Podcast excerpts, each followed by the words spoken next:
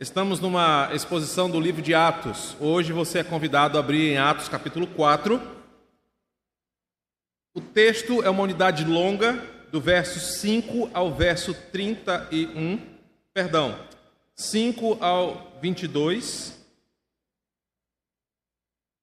Atos 4, 5 a 22.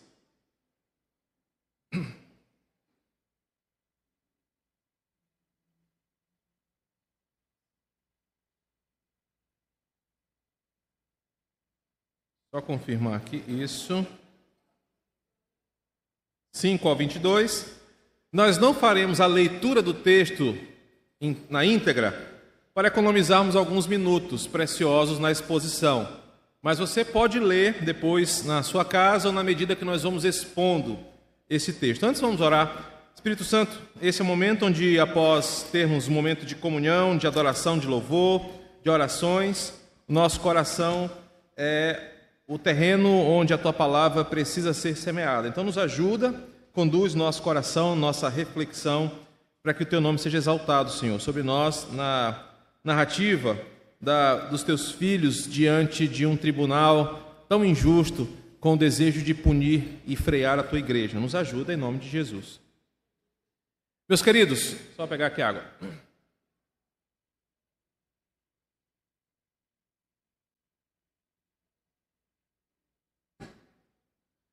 Levando você de volta para o cenário, nós estamos agora ainda diante daquele pátio do templo, um fluxo de mais de 3 mil pessoas transitando às três horas da tarde, onde acontece um milagre.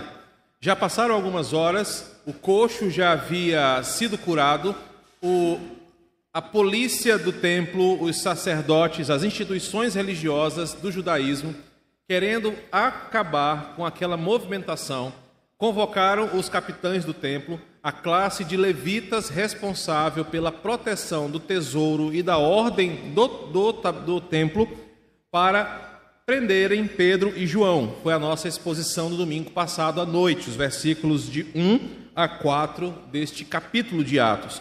A ideia deles era que, prendendo a liderança, o público se dispersaria e o cristianismo, esse movimento que estava começando, perderia força. A unidade de hoje, do 5 ao 22, vai nos completar essa história. A noite passou, Pedro e João, e possivelmente, vamos ver aqui, o coxo, está, é, ficaram presos no cárcere a noite toda é, e foram ali injustamente enclausurados. Certamente que aquele episódio da cura do coxo, a pregação pública de Pedro, a intervenção dos sacerdotes, do chefe da guarda e dos saduceus repercutiu em, entre toda a igreja. É por isso que a conclusão do capítulo 4, a partir do verso 23, é a, como a igreja responde quando a sua liderança é perseguida pelas instituições de governo deste mundo. Os versículos 23 em diante vão dizer que a igreja ora e pede que Deus faça justiça enquanto a sua igreja está sendo perseguida. Só que o estudo de hoje vai apresentar o dia seguinte daquela prisão.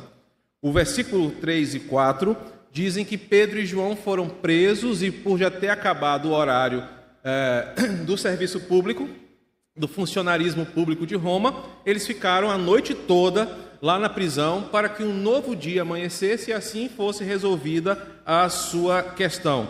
Então, os versículos de 5 até 22 nos contam esse dia seguinte. Observe comigo nos versículos de 5 a 7, a exemplo do que aconteceu com Jesus, as autoridades religiosas convocaram o tribunal religioso.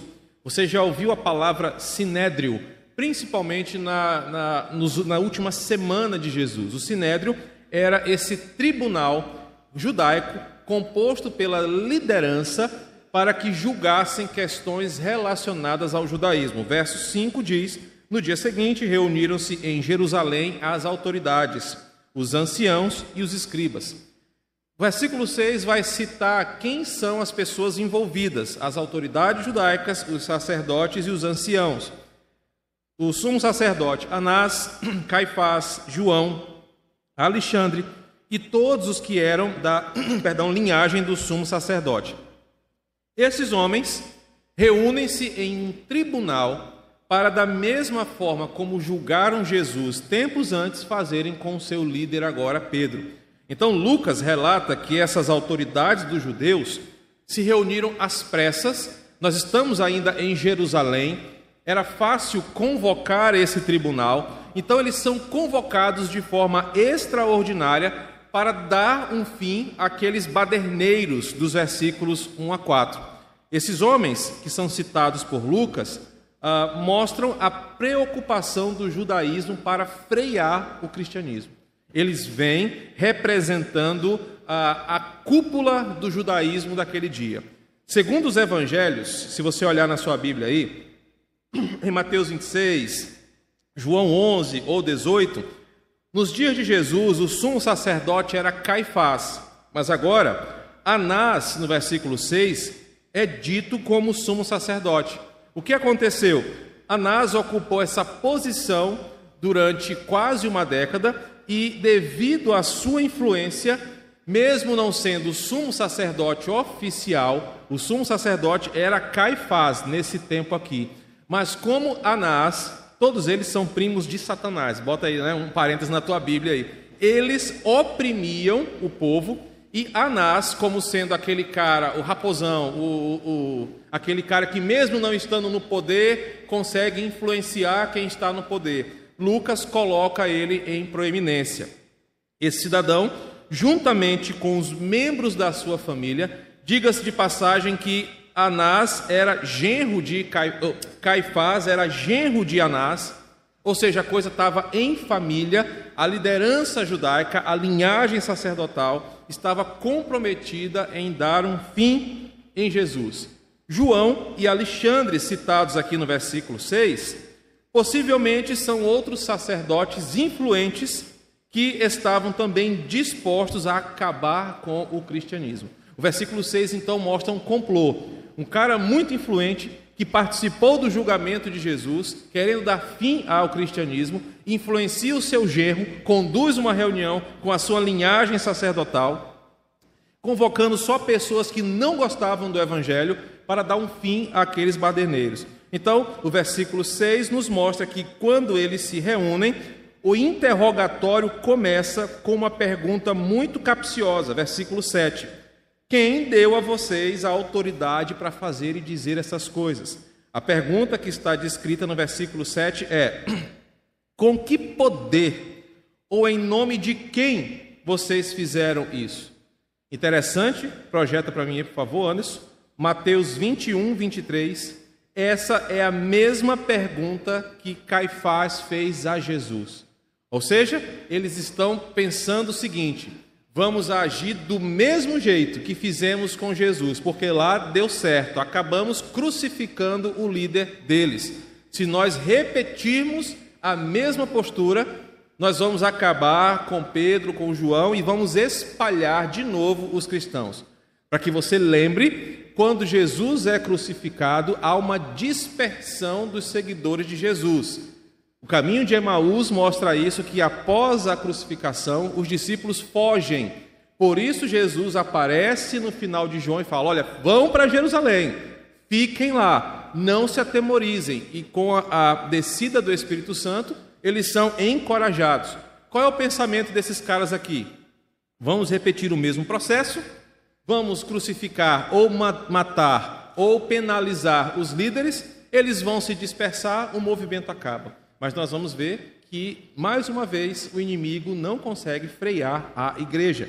Não sabemos ao certo, Lucas não nos diz isso, se o homem que foi curado também ficou encarcerado com Pedro e João naquela noite. Nós não temos como afirmar. Lucas apenas diz que no dia seguinte, na hora do interrogatório, ele estava lá. Observe na sua Bíblia o versículo 10 e o versículo 14 que mostram que nesse julgamento, nesse interrogatório, o, o coxo curado também estava lá. E para que você imagine a cena, o sinédrio era assim: eles faziam uma ferradura de cadeiras, um formato de ferradura, onde todos os sacerdotes e líderes sentavam, podendo olhar um para o outro, e os acusados ficavam em pé no meio.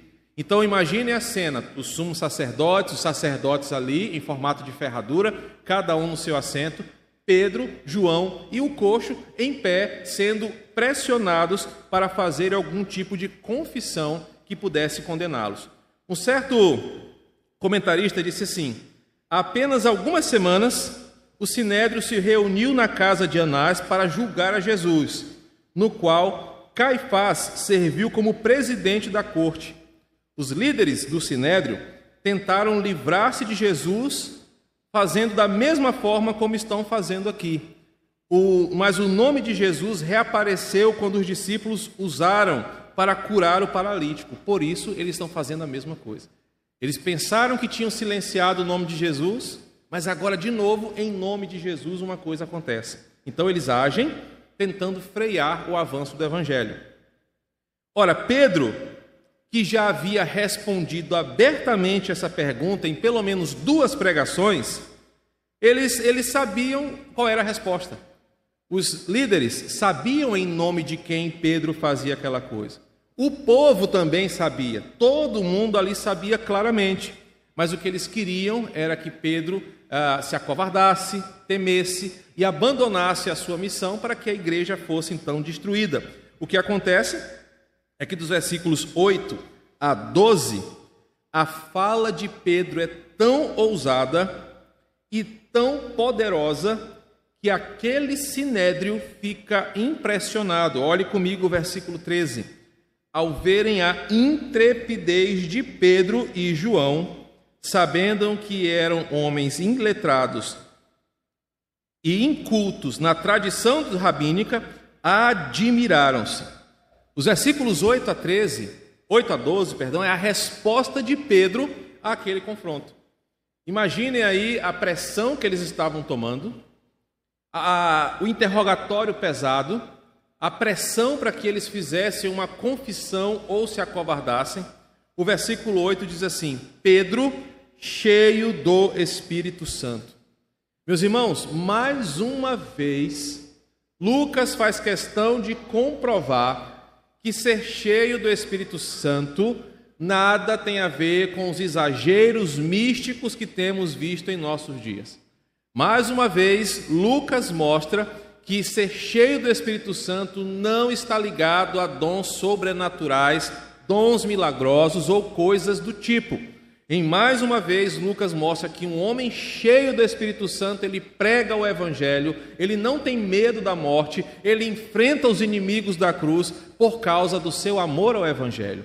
Então, o versículo 8 diz que Pedro, cheio do Espírito Santo, literalmente Pedro estava totalmente suprido com o Espírito Santo, se pronuncia diante daqueles homens sem nenhum receio do que podia lhe acontecer.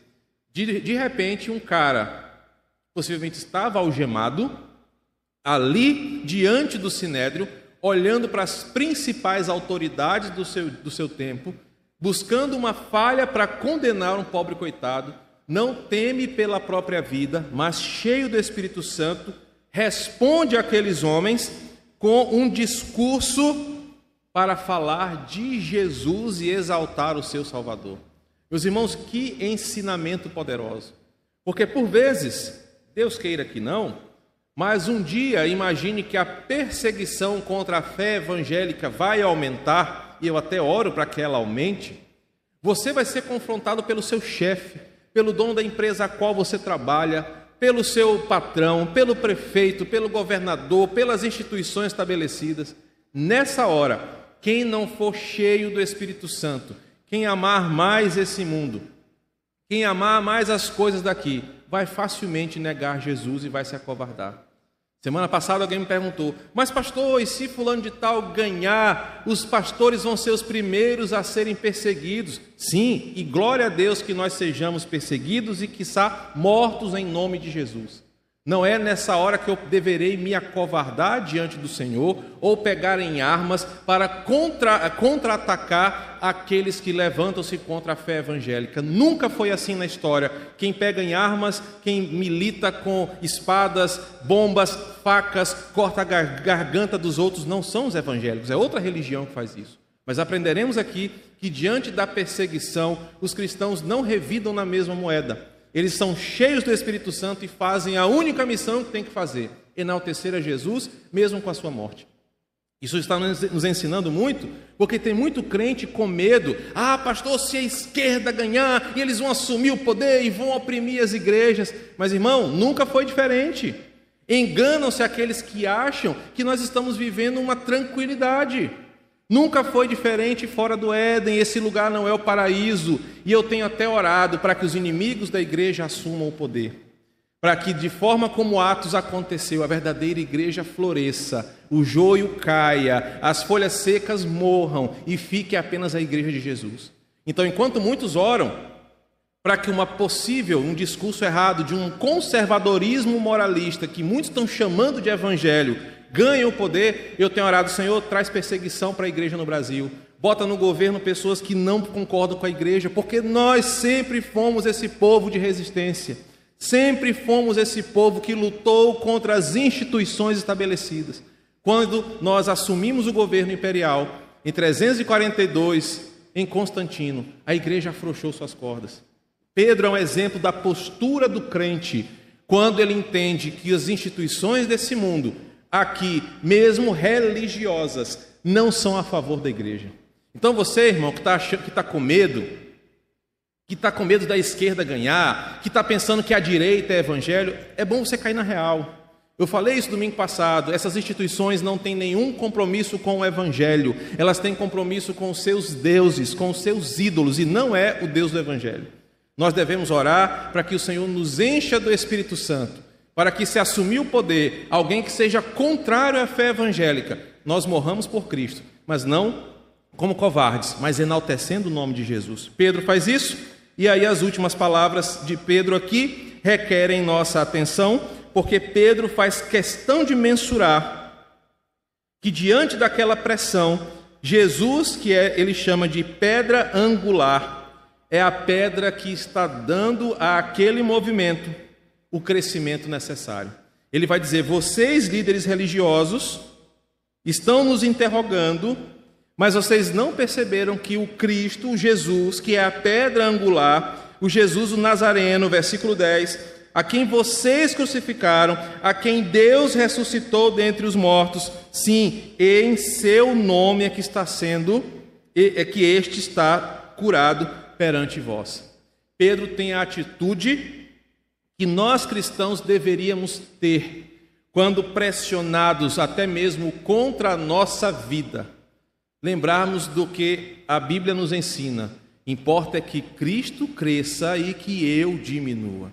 Paulo vai nos ensinar aos filipenses que nós temos que ter alegria em padecermos em nome de Jesus. Essa é a postura do apóstolo aqui. Ele ama mais a missão, ele ama mais ao seu Senhor do que a sua própria vida, por isso ele não teme. E aí no versículo 11 ele fala: Este Jesus é a pedra rejeitada por vós, o qual se tornou a pedra angular. E agora Pedro fala a frase mais clássica do livro, uma das frases mais clássicas de Atos, que é Atos 4:12, e não há salvação em nenhum outro, porque abaixo do céu não existe nenhum outro nome dado entre os homens, pelo qual se importa que nós sejamos salvos. Pedro se comporta como um crente cheio do Espírito Santo. Pedro se comporta como alguém que não teme as instituições quando elas se levantam contra o Evangelho, mas não usa de ferramentas erradas para contra-atacar. E meus queridos, o episódio que aconteceu no grupo da igreja nesta semana mostra como nós estamos pegando em instrumentos e armas erradas para nos pronunciarmos. Estamos tendo posturas não cristãs, mesmo defendendo uma causa cristã. O evangelho, aqui defendido por Pedro, nos ensina a nos comportarmos diante de pressões institucionais que são contrárias à nossa fé. Pedro não ataca, Pedro não ofende, Pedro não ameaça começar uma revolta armada, isso não é a característica do Evangelho, mas Pedro simplesmente anuncia: estamos fazendo isso em nome de Jesus, e ele é a causa de tudo o que está acontecendo aqui. E não importa. A palavra importa aqui, ela foi traduzida, mas não traz todo o peso. Pedro está dizendo, e não há possibilidade, não há outra causa, não há outro motivo maior do que o nome de Jesus, porque é o maior nome, e, não, e por ele importa que nós sejamos salvos. Podemos aprender hoje, no discurso de Pedro, até aqui, como nós devemos reagir, principalmente ah, na turbulência de uma, de uma eleição que se aproxima tão polarizada onde crentes preferem dizer eu sou isso, eu sou aquilo, do que posicionar-se biblicamente diante das circunstâncias. Pedro então se levanta e fala: Olha, eu não temo a minha vida, eu não temo vocês, o que importa é o nome de Jesus ser pregado, porque vocês estão cegos também. Dos versículos 13 e 14, diante desse discurso, Paulo vai escrever anos mais tarde o seguinte: Deus usa as coisas loucas desse mundo para confundir as mais sábias. E é exatamente o que está sendo vivido aqui. Pedro e João, segundo os líderes, são homens iletrados e incultos. O contexto aqui é da lei e da tradição judaica. Eles não eram analfabetos, mas para aqueles homens, quem são esses dois para discutir conosco sobre a lei? São os doutores da lei ali reunidos. Quem são esses dois aí para nos ensinarem sobre quem é o Messias?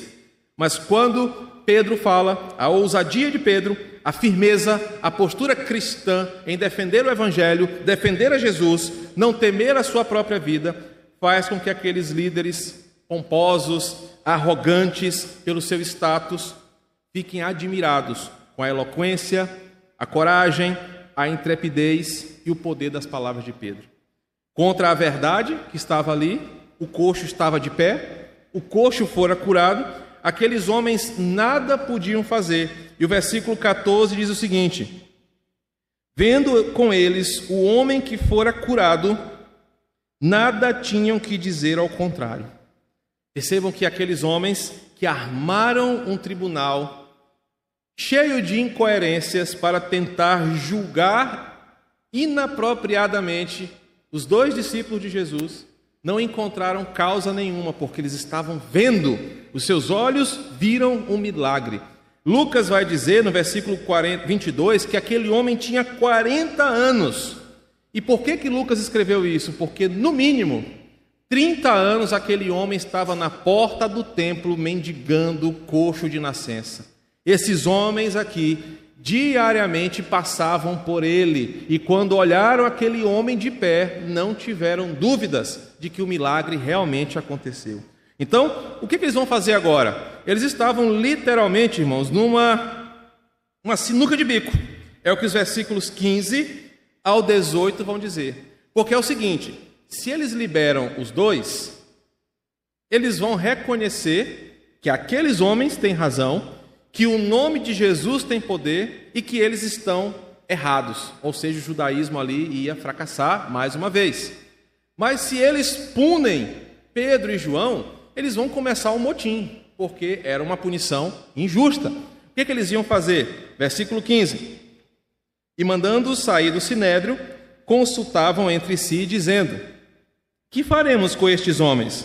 Pois, na verdade, é manifesto a todos os habitantes de Jerusalém que um sinal notório foi feito por eles, e não podemos negar. Mas para que não haja maior divulgação entre o povo, ameacemo-los para não mais falarem neste nome a quem quer que seja. Chamando-os, ordenaram que absolutamente não falassem nem ensinassem em nome de Jesus. Aprenda um outro princípio que Lucas nos ensina hoje. Quando o mundo não tem como calar a igreja pela verdade, ele vai nos ameaçar fisicamente. Ele vai tentar nos cercear na economia, na opinião pública e às vezes com perseguição física. Mas, querido, sempre foi assim. Abra os seus olhos para de uma vez por todas e não ache que só agora que isso está acontecendo. Se você tiver curiosidade, eu posso indicar a você livros de história do cristianismo, onde você perceberá que sempre a igreja verdadeira de Jesus foi perseguida, foi oprimida pelos poderes estabelecidos. Então, a forma que o mundo encontra aqui é: vamos ameaçar. E aqui está uma marca da verdadeira igreja cheia do Espírito. Ela não teme ameaças de homens. Eu anotei aqui, eu não sei quando você recebeu o texto, que por um, um erro de comunicação meio de Rita não ficou pronto hoje.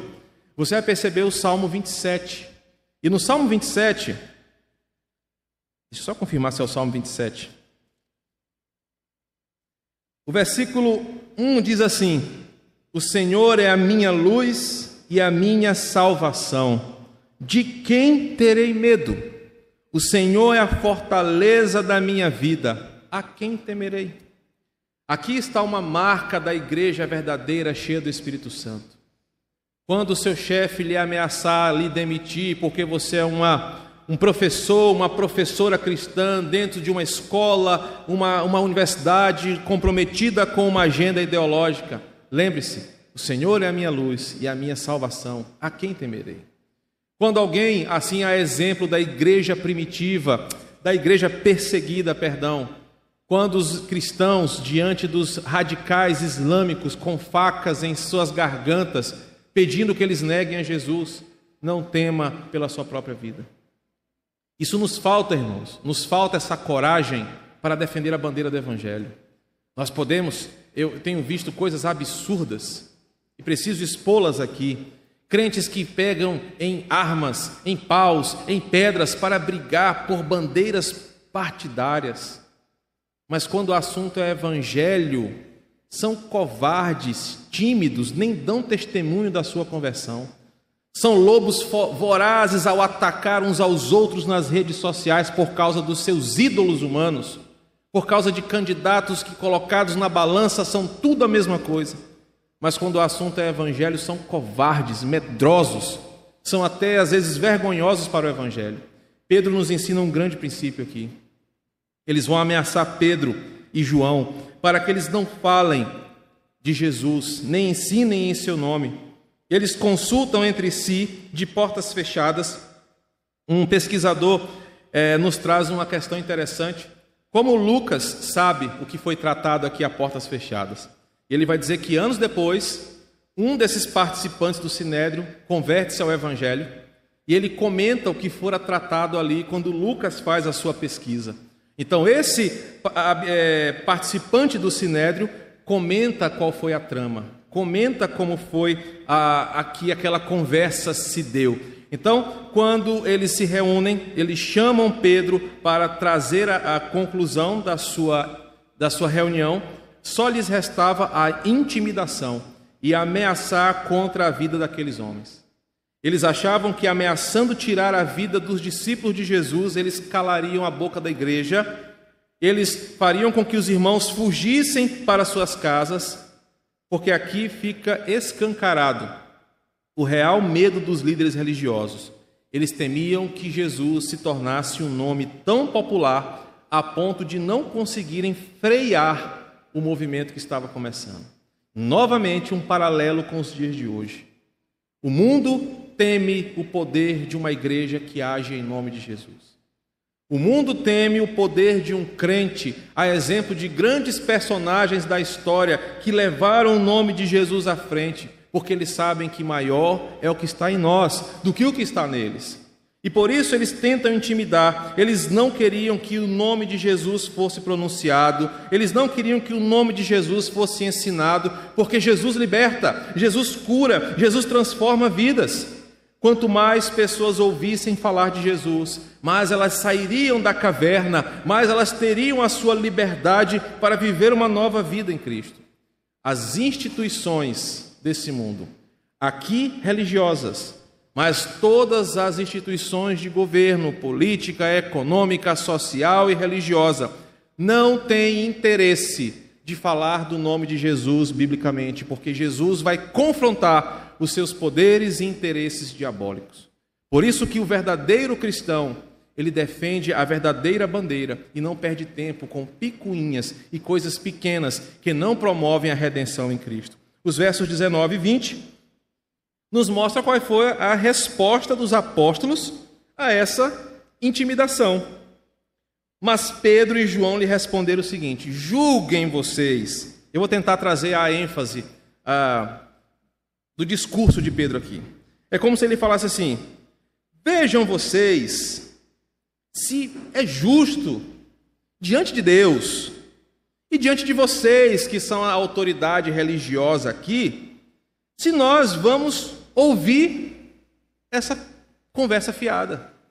Versículo 20: Nós não podemos deixar de falar das coisas que vimos e ouvimos.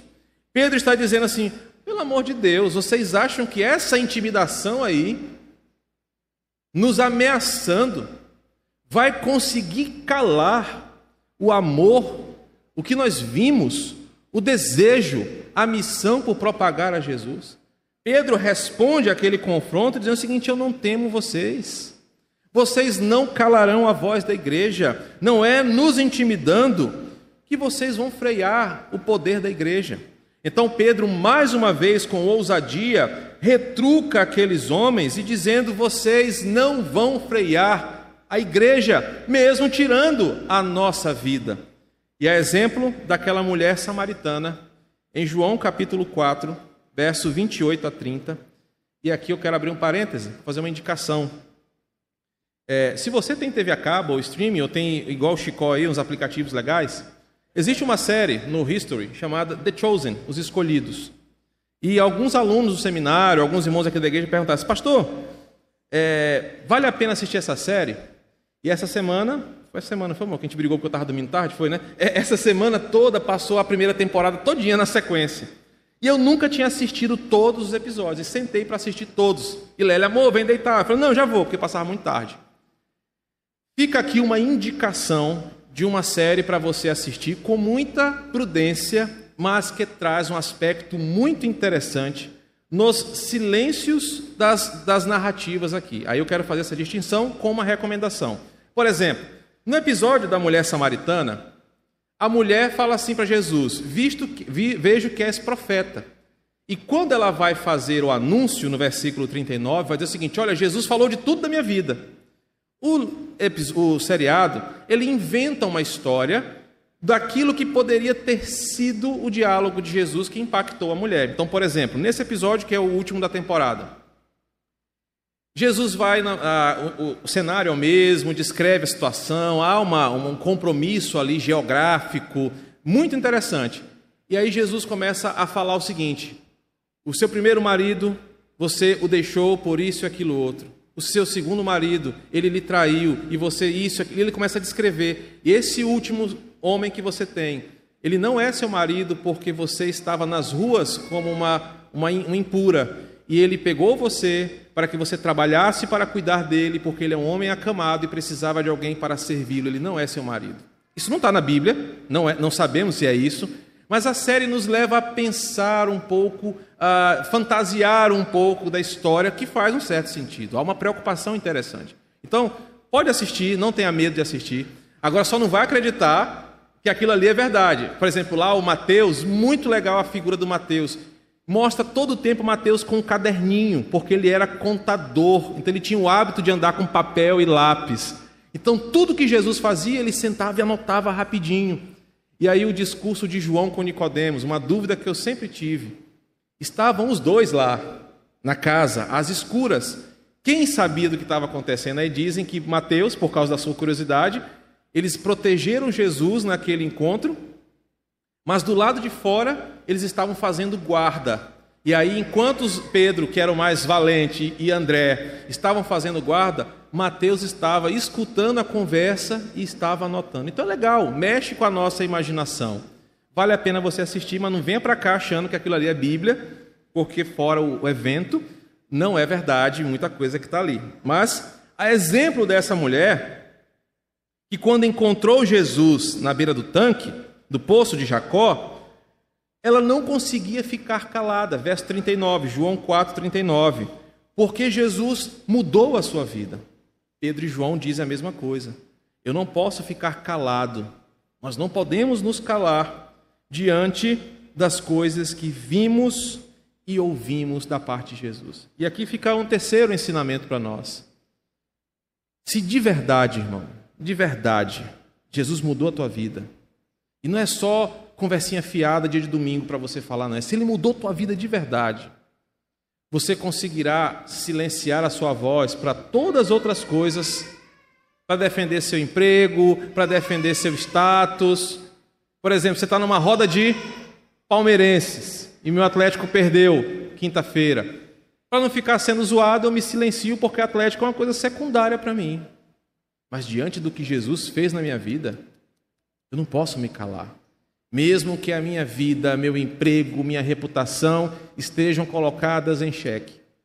Eu não posso me calar das coisas que eu vi e ouvi. Isso que Pedro fala. Disso que vocês estão me pedindo, eu não vou me calar. Porque se de verdade você foi um crente transformado, você pode, às vezes, silenciar outras áreas da sua vida, mas o Evangelho não. Ele é a sua fonte e motivação para viver. O que nos leva aos versículos 21 e 22, quando a unidade termina glorificando a Deus por tudo que estava acontecendo.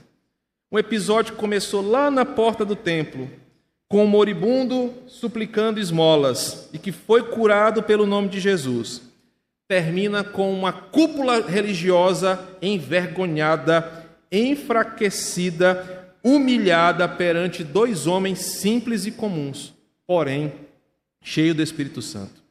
Toda aquela situação foi articulada pela cúpula para envergonhar o nome da igreja, mas Deus fortaleceu seus filhos com o Espírito Santo, conduziu para que aquele momento fosse um momento para a glória de Deus. Percebam que o texto termina no versículo 21. Depois, ameaçando-os mais ainda, os soltaram, não tendo achado como os castigar por causa do povo, porque todos glorificavam a Deus pelo que acontecera. Essa cura, ela havia sido especialmente comovente, porque tinha 40 anos que aquele homem estava daquela situação. De repente, dois homens comuns, simples, chegam em nome de Jesus, levantam aquele homem da sua doença, não se acovardam diante de intimidação, mostram que a igreja não para por causa de instituições pecaminosas e demonstram seu amor a Jesus. Que lição profunda. Eu termino só trazendo alguns apontamentos para nós. A unidade nos mostrou que jamais devemos nos acovardar diante daqueles que desejam confrontar a nossa fé. Meu irmão, a nossa fé em Jesus é o que nós temos de mais precioso. Irmãos nossos na história deram suas vidas para que você tivesse aqui hoje. E de, queira Deus, ouça a minha oração e repreenda na sua mente aí, que a nossa geração seja uma geração de mártires que morramos pela causa do Evangelho, para que gerações futuras continuem recebendo essa mensagem da graça. Eu não vou, não posso me calar diante das coisas que eu vi e que eu vivi. Por isso, a igreja deve mostrar que é cheia do Espírito Santo, falando de Jesus. O texto nos mostrou que Deus capacita seus servos quando estes são confrontados pelos poderes desse mundo. Eles são capacitados para não abandonarem a sua fé. E a aula de hoje nos conduziu para um sentimento de amor a Jesus. Não há salvação em nenhum outro, a não ser naquele que tem maior nome sobre todos, o nosso Senhor Jesus. Que Deus te abençoe com esta breve exposição e te leve a amar a Cristo acima de qualquer outra coisa e faça você viver em coragem, mesmo quando confrontado por esse mundo. Amém? Vamos orar.